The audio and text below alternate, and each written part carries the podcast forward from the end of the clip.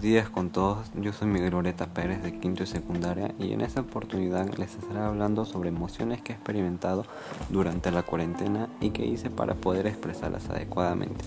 Primero que todo, las emociones son reacciones psicofisiológicas que nosotros las personas expresamos como modo de adaptación hacia alguna situación en particular.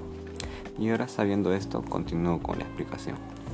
Debido a esta cuarentena, muchos hemos tenido que estar literalmente encerrados hasta el punto de no poder ni salir a recrearnos como lo hacíamos antes, lo cual nos generó mucho estrés y una mezcla de emociones que nos afectó de diferentes formas, como en mi caso, que en algún punto sentí un poco de enojo e ira por el hecho de que tener clases en mi casa era más complicado que tenerlas en el colegio, porque por donde vivo los vecinos suelen hacer demasiada bulla, lo cual no me permitía concentrarme correctamente, generándome estrés que eventualmente se convirtió en ira.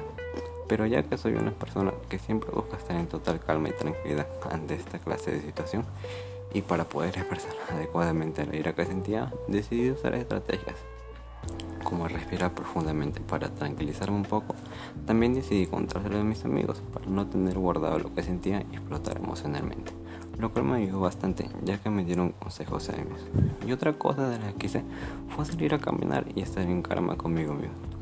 Por último, decidí usar audífonos en clases virtuales, ya que estos me ayudan a tener una mejor concentración.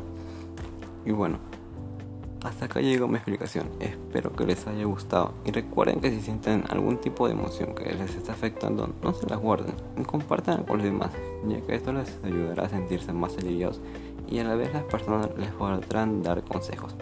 Eso fue todo y gracias por escuchar.